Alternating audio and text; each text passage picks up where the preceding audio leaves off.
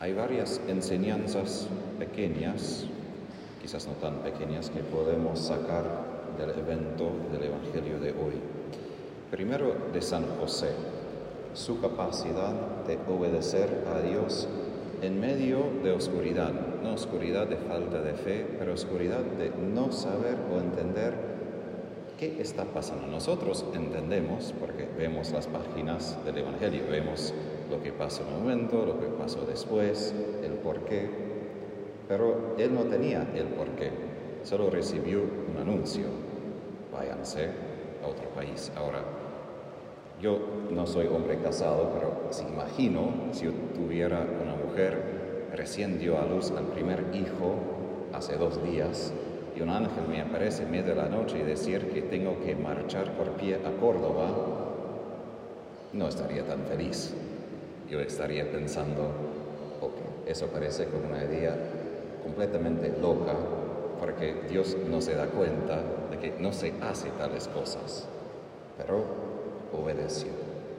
Eso es parte de su fe. Obviamente no cree cualquier cosa porque la fe no es simplemente ser ingenuo o creído, pero José toma en serio que si Dios pide cosas que exceden lo que podemos entender. De nuestro punto de vista entendemos el porqué, es muy obvio, para escapar la muerte. Pero en su momento José no entendió todo, pero sí obedeció y tenía la capacidad de desapegarse de sus planes, de sus razones humanas, a simplemente cumplir la voluntad de Dios. Y vemos cómo necesario fue esto. Si José no hubiera obedecido, si hubiera dicho, pero mira, María recién dio a luz, necesitamos un poco de tiempo para descansar y además es peligroso caminar por la noche hacia Egipto en un desierto. Bueno, todas esas razones lógicas, pero no tendríamos a Jesús si Él había pensado de manera humana. Entonces, eso primero. La capacidad que José tiene en la fe de escuchar a Dios y obedecer y confiar que Dios tiene sus razones. Segundo, cómo Dios utiliza las tragedias para bien. Si solo nosotros estuviéramos ahí en Belén el día de ese masacre o esos días, no parece que hay nada bueno de esto, ninguna cosa que podemos sacar de bien de este evento. Y de hecho, como Jeremías dice, su profecía que refiere primero al exilio, cuando los judíos salieron de Jerusalén y era Babilonia, pero ahora aplica a esos santos inocentes. Dice que Raquel no quiere que la consuelen porque ya no existe. Refiere eso de que, ¿qué consuelo hay cuando pierdes la vida de un bebé. Justamente la flor de inocencia, de juventud, de vida, de esperanza. Y cuando se corta esto, se da cuenta de la realidad de la muerte.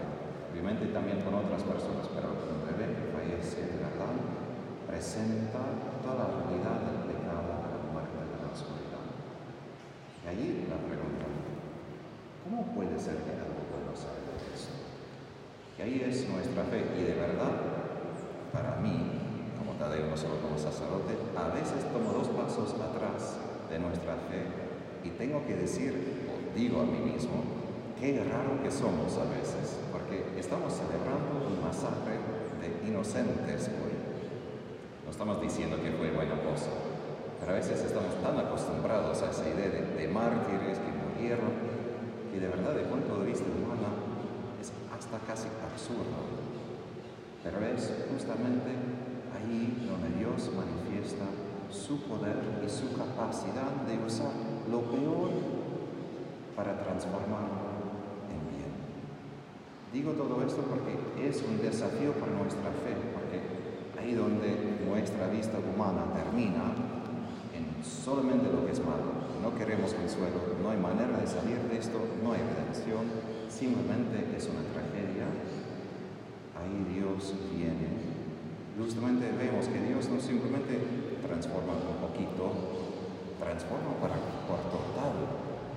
Esos santos inocentes que perdieron su vida, perdieron todo de esta vida, ganaron también todo.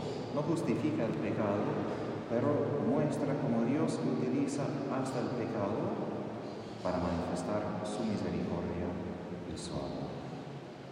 Y ahí es nuestro desafío de confiar de verdad en nuestras vidas, nuestras situaciones y nuestros pecados, que Dios puede usar lo que parece que no hay nada que pueda salvar esa situación.